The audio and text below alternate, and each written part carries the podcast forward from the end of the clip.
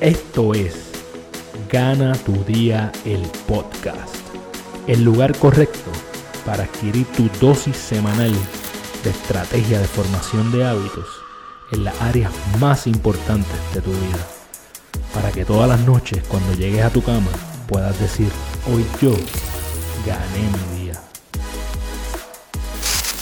Bienvenidas y bienvenidos a Gana tu Día, el podcast. Este es el lugar donde aprenderás a cómo desarrollar los hábitos que te ayudarán a tomar el control de tu vida para que todas las noches cuando vayas a tu cama puedas decir, hoy yo gané mi día. Soy Carlos Figueroa, fundador de Gana tu Día.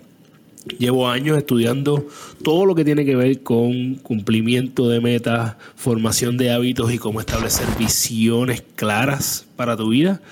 Y mi visión con Gana tu Día es que yo voy a impactar la vida de 100.000 personas, ayudándoles a entender que son esas pequeñas cosas que tú haces diariamente las que te convierten en esa persona que tú quieres ser.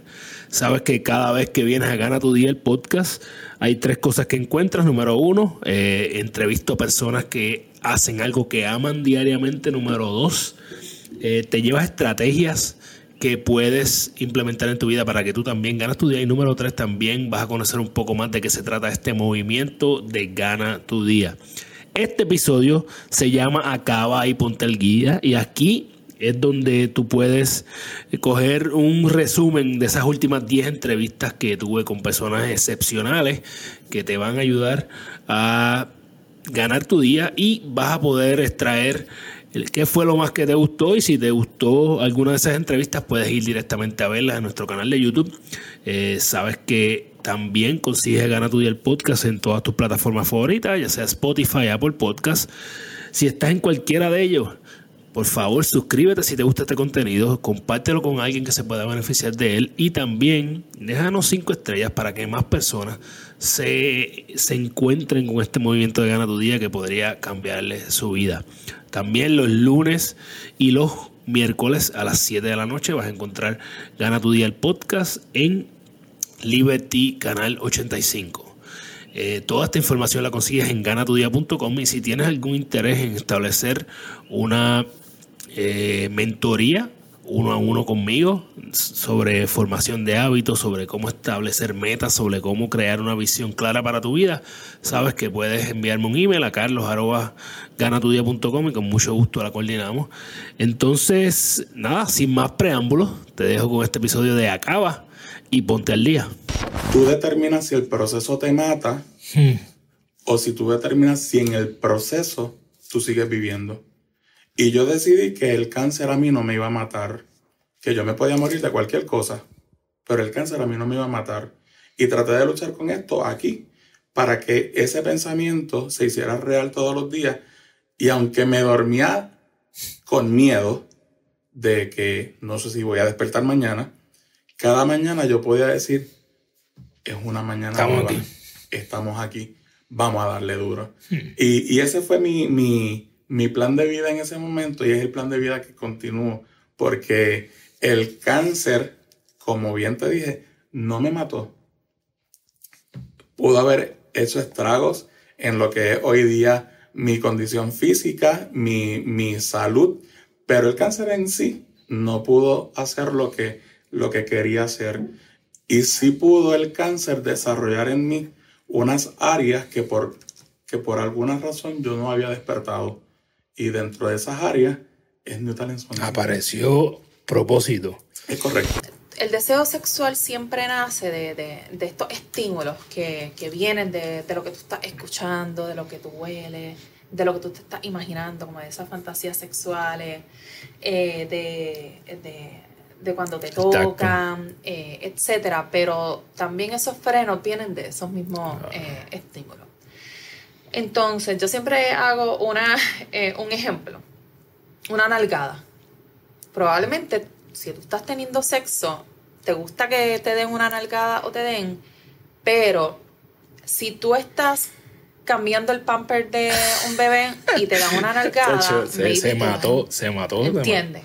No es el momento. Entonces, porque... Wow Digo, y me reí, no, no, sí, no, pero eso pasa, eso pasa mucho. Parece que me sentí identificado. Tengo nosotros tenemos que identificar uno y compartirlas con la pareja, esas cosas que son tus frenos. Mm. mira, cuando pasa esto, a mí me, me, me mata cualquier deseo sexual. Pero también, ¿qué son las cosas que encienden tu deseo sexual? Porque ya entonces tu pareja sabe por dónde ir. Claro. E, eso me permite, Carlos, poder liderar líderes. Y eso me ha permitido en este corto tiempo aprender a liderar líderes y que líderes quizás que están más altos que yo aún respeten a uno, ¿ves? Porque hay que escucharlo, ¿ves? Porque él tiene la apertura de liderar líderes. Pero cuando tú te quedas liderando seguidores es muy complicado llegar a ese nivel. De hecho, eh, ¿cuántos años tú tienes? Uf, eh, casi 40. Eso, esa es mi respuesta. Casi 40. Esa es mi respuesta. Después la hablamos fuera de la cámara. Tú eres un chamaquito. Eh, es la realidad. y esto es algo que lo digo con, mucho respeto. somos contemporáneos. yo, tengo 39 años.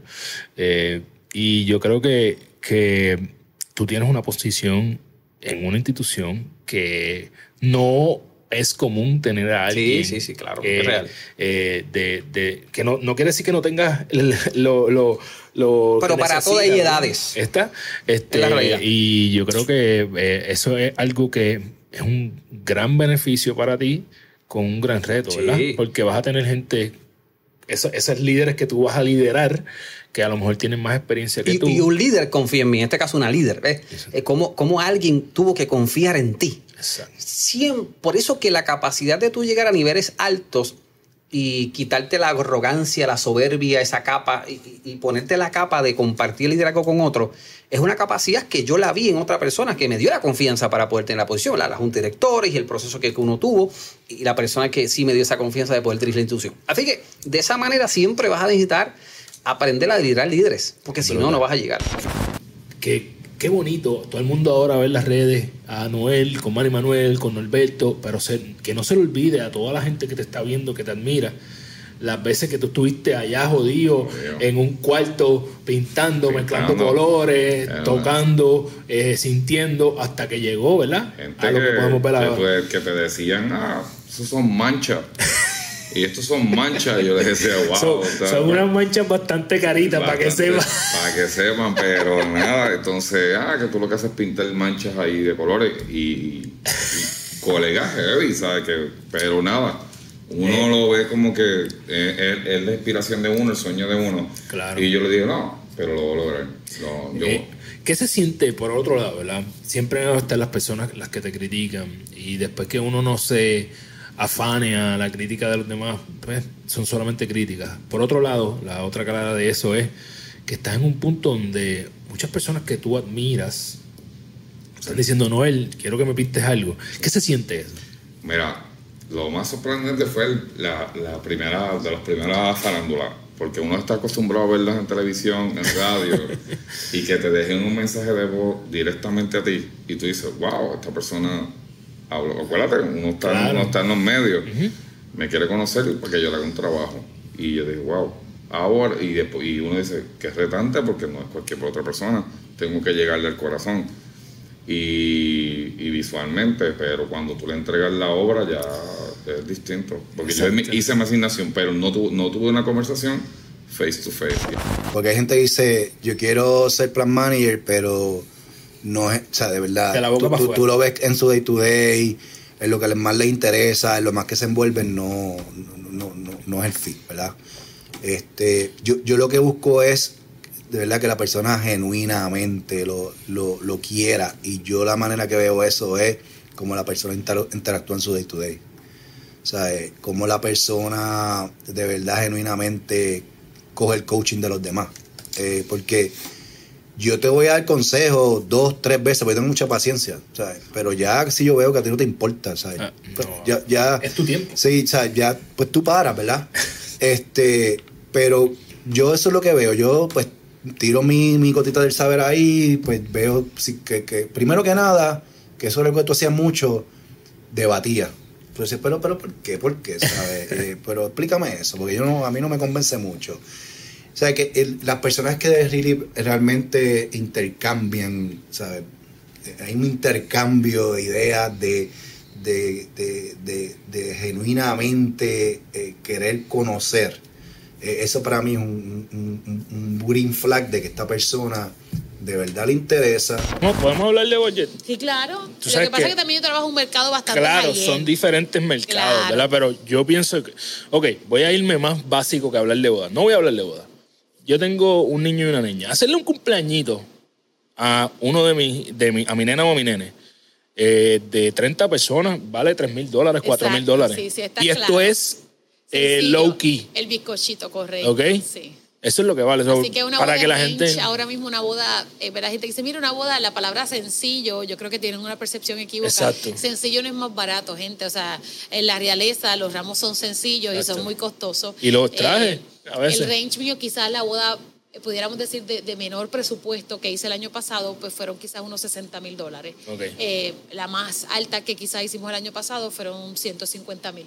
Ok, ¿tú tienes una, opinión sobre, sobre lo, el gasto de una boda. Yo, yo, yo sé que hay personas que tienen el punto de que... Porque tú estás en una boda, uh, a viajar. Pues mira, te voy a decir mi opinión. Eh, Obviamente tú estás vaya, si no te quiero... estas son las preguntas, todo el mundo... Ana, te quiero preguntar, ¿cuál es la boda más cara que has hecho? Ana, te quiero preguntar, pero de verdad, la gente gasta en unas flores en una boda. Pues mire, esto es como la vida. Hay personas, usted que está escuchando, a lo mejor usted tiene el último iPhone, a lo mejor usted tiene la camisa más cara de X o Y marca, a lo mejor usted tiene un carro muy costoso, porque eso para usted es importante.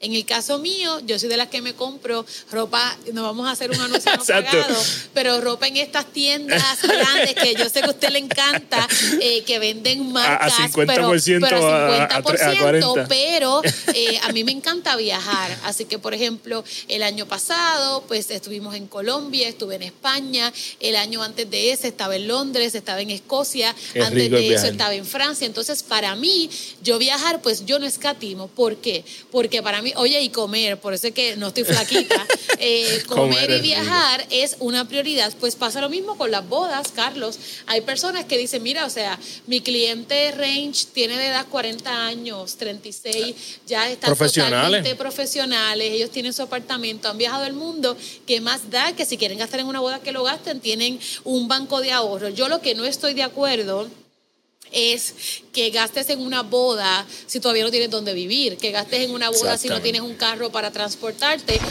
Y esto me entero por medio de mi esposa, que una de las habilidades que yo tengo que se me hace, tú sabes estas cosas que tú dices, que es lo que se te hace fácil hacer?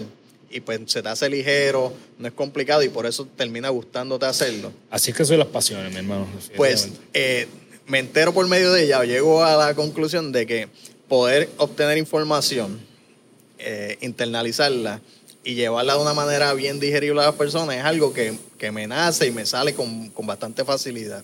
Pero yo, pues quizás tengo una responsabilidad de, llegar a las personas, ¿verdad? Y no me gustan las cámaras. Yo soy un. Pero es bastante exacto, reservado. Bastante reservado. Tú no eres un tipo loud. Y, digo, pues vamos a hacer el canal y sin saber nada, todavía estoy grabando desde el teléfono. Este, Así es que ya eh, tuviste la, ya tuviste, mira, saluda a la camarita vieja mía que está ahí grabando el tras bastidores. Y pues tratando de ver cómo podemos ayudar a personas y hemos ido más allá. Eh, y yo a nada de esto yo voy a monetizar. Yo estoy seguro que ese canal nunca va a crecer al punto de, de ser monetizable. que esa no es la misión.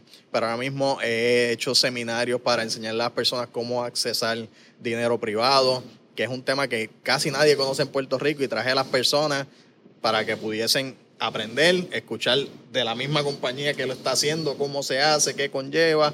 Y estamos haciendo todo este tipo de cosas para darle a las personas herramientas más que nada y conocimiento. A la que tú tienes el conocimiento te puedes mover un poquito mejor. Este tipo está a otro nivel. Me ha encantado esta entrevista. Eh, tú...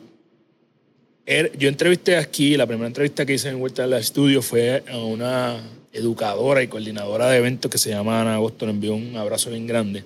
Y algo que yo veo que ustedes dos tienen es que en lugar de tú estar calladito como un ninja, eh, guardándote todos los secretos que te han llevado a donde tú estás, tú estás tirándolos allá afuera. Ella es probablemente, yo no sé mucho de coordinación de bodas, pero cada vez que menciono el nombre al frente de alguien que se vaya a casar, dicen, wow, Ana Agosto.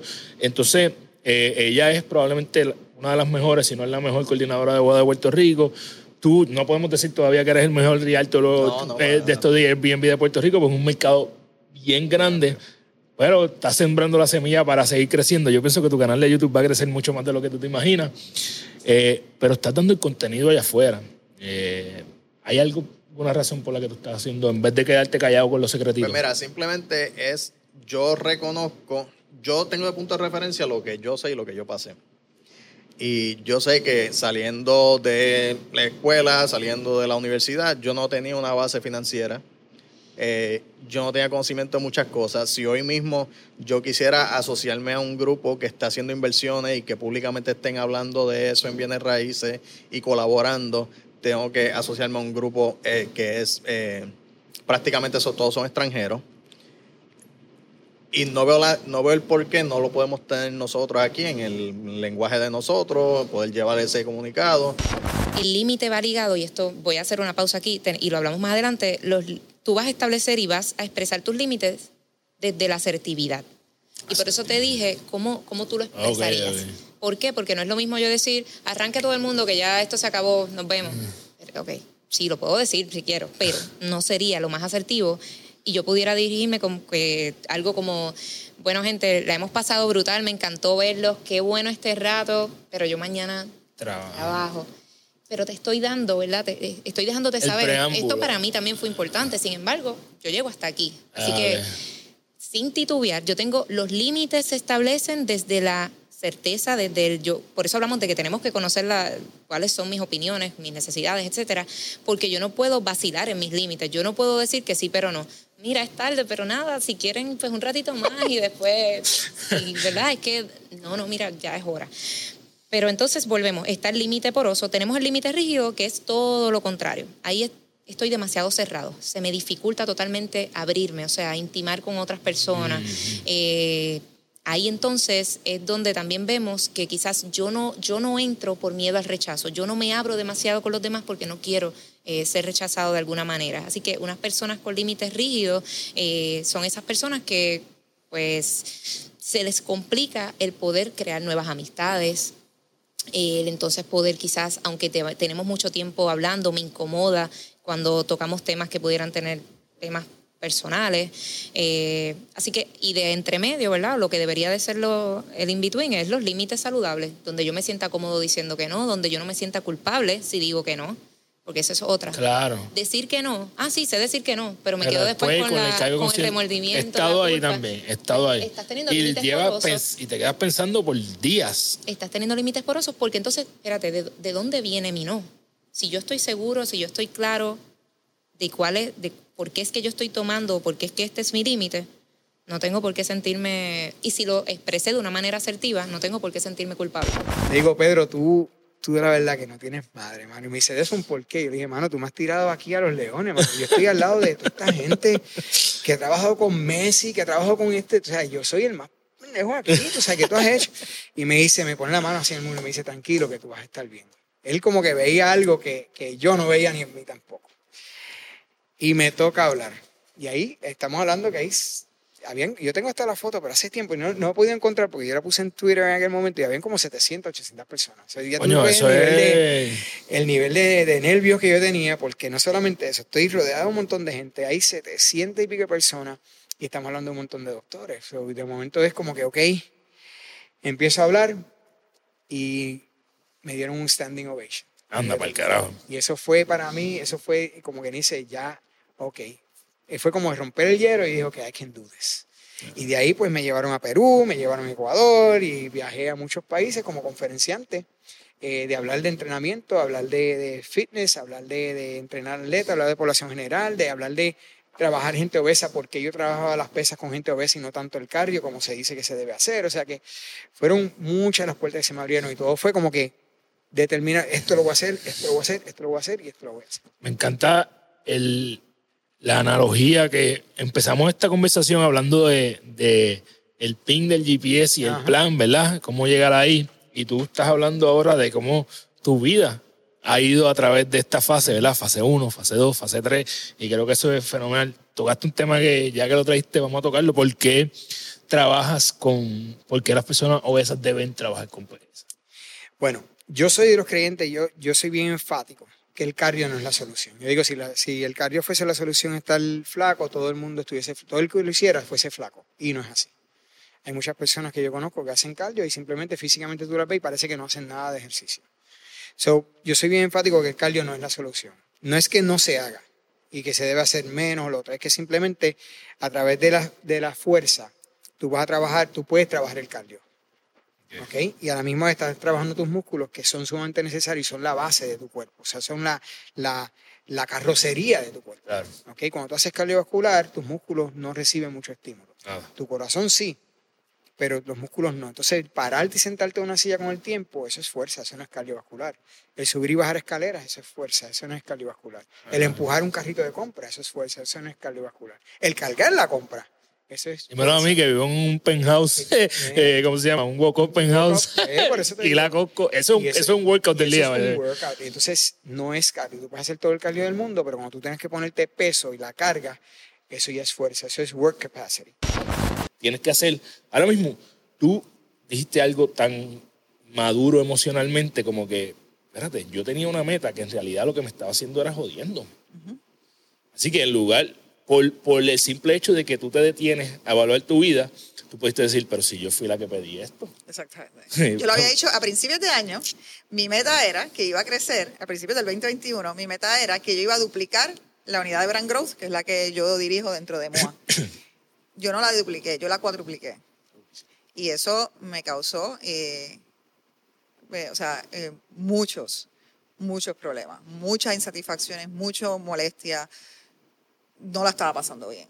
Pero, pero, la, pero la meta económica la, la super logré. Claro, claro, claro. Pero no fue libre de... Y entonces uno tiene que sentarse y yo tuve muchos dilemas existenciales pensando, diciendo, y, y los traía a mi grupo, yo pertenezco a EO Organization, y yo le llevaba a mi grupo empresarial y decía, pero es que esto es lo que yo quería.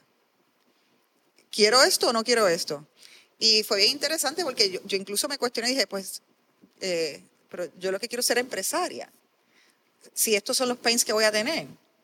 Eh, y son, o sea, uno se lleva, termina haciendo cuestionamientos existenciales. Eh, y, y, de lo bueno de tener gente alrededor, empresarios o grupos de, exactamente, es porque empiezan a darte otras perspectivas. Que, y, también te das cuenta que no estás solo, que esto le ha pasado a otra gente. Eh, y que las personas reaccionan distinto y te dan eh, la forma en que, en que en el grupo de EO nos damos insumos es por experiencias.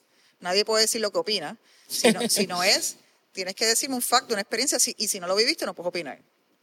Así es que ahí tuve diferentes y pues llegué a, a unas resoluciones que por ahora estoy calladita para la próxima vez que nos sentemos a la, Bueno, mi gente, eso fue Acaba y Ponte al Día. Yo espero que te hayas disfrutado todas esas conversaciones magníficas, tanto como yo me las disfruté. Eh, para mí es bien importante conectar con personas que me ayudan a subir mi nivel. Cada vez que me siento en una entrevista, lo hago con la intención de aprender de esa persona que está frente a mí. Y lo hago porque estoy seguro que cualquier persona que vea estos episodios también puede llevarse algo que le podría tal vez hasta inclusive cambiar la vida. Así que, como te dije anteriormente, toda la información de Gana Tu Día la puedes conseguir en ganatudía.com. También estos episodios de Gana Tu Día los puedes escuchar en tu plataforma de podcast favorita, ya sea Apple o Spotify. Si estás ahí y te gustó este contenido, regálanos cinco estrellas para que más personas se enteren de lo que estamos haciendo. También si lo quieres ver, puedes ir al canal de YouTube y si estás ahí, aprovecha y suscríbete, dale a la campanita para que cada vez que sale un episodio de Gana tu Día el podcast o de Ama tus lunes y amarás tu vida, eh, puedas estar directamente conectado conmigo y con Gana tu Día. Y como te dije anteriormente, si te interesa tener algún tipo de mentoría, uno a uno eh, para establecer metas, para tips de cómo hackear tus hábitos o establecer una visión clara para tu vida, escríbeme un email a carlos También puedes seguir a Gana Tu Día en todas las plataformas sociales, Facebook e Instagram como Gana Tu Día. Y a Carlos Figueroa también los puedes conseguir en Facebook e Instagram como Carlos F. Figueroa PR. Así que Gracias por tu tiempo, gracias por estar aquí, gracias por confiar en mí, gracias por creer en Gana tu Día.